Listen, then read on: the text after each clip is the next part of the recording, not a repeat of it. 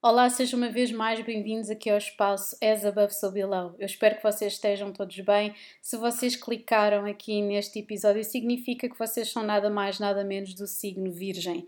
Portanto, o que é que vos espera, queridos virginianos, num mês tão intenso como este, não é? Vamos ter uh, o Sol a fazer uma conjunção com Plutão no mesmo dia em que Plutão entra em Aquário e vai ficar durante 20, os próximos 20 anos. Temos uma Lua nova em Capricórnio, juntamente com Marte e Vênus a entrarem também em Capricórnio. Temos Mercúrio logo no início a ficar direto em Sagitário e depois a reentrar outra vez em Capricórnio. Temos uma Lua cheia em Leão, super potente no final de janeiro, finalizada por Urano a ficar direto em Touro. Portanto, o que é que eu vos posso dizer? Posso dizer que nos próximos 20 anos, como já tinha dito no episódio anterior, vocês vão estar absolutamente focados no vosso trabalho, na vossa, na vossa saúde, no vosso dia a dia, naquilo que é prioritário para vocês. A vossa saúde vai mandar nos próximos 20 anos, as vossas rotinas vão mandar nos próximos 20 anos. E portanto é um ano que, em que vocês encontrando estrutura e encontrando uma, um ponto firme, poderão florescer, ok? E é isto que nós temos aqui e que, vai, e que vos irá, obviamente, ser aqui oferecido nos próximos tempos. Agora, se nós estamos a falar agora do próximo um, mês de janeiro, temos sem dúvida aqui quatro aspectos muito interessantes. Temos Mercúrio, Vênus, a Lua Nova e Marte também, tudo aqui incidir na quinta casa, o que significa que isto vai, vai ter aqui um, um grande, como é que eu ia dizer, vai, vai dar aqui um, uma grande um grande empurrão a tudo o que esteja relacionado não só com criatividade, mas também com romance. Portanto, ou vocês vão estar aqui a redescobrir romance, tendo em conta e colocando em prioridade a vossa essência e o vosso tempo e as vossas, as vossas especificidades, aquilo que vocês querem fazer no dia a dia.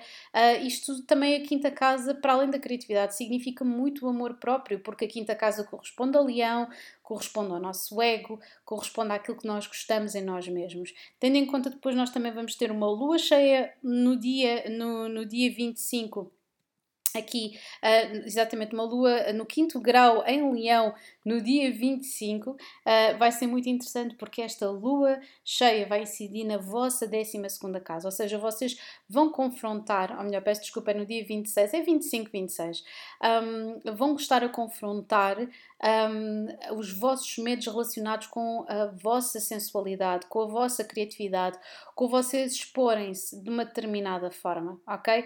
Portanto, existe aqui uma energia que tem aqui uma, uma, grande, uma grande prioridade e que está muito conectada com aquilo que vocês querem fazer, com quem vocês são, ok? Portanto, nada mais, nada mais óbvio do que vocês estarem aqui um, a pensar um, no que é que vocês querem fazer. Existe sempre aqui o equilíbrio entre a 11 primeira e a quinta casa, uh, porque temos aqui o Sol, não é? O Sol em Capricórnio, uh, ou melhor, o Sol em Aquário versus aqui a Lua cheia. Portanto, é nós e aquilo que nós queremos fazer no mundo e com os outros, ou que queremos fazer sozinhos. E portanto, uh, o destaque vai sem dúvida para esta mudança que está relacionada com o vosso dia a dia, mas com a, o vosso, a vossa anatomia, quem vocês são, o vosso trabalho, o que é que o vosso trabalho diz de vocês e a forma como vocês querem reformular e refrescar esta noção, ok? E pronto, é tudo por agora. Eu espero que vocês tenham um excelente começo de 2024. Um grande beijinho para todos vocês e agora sim, over and out.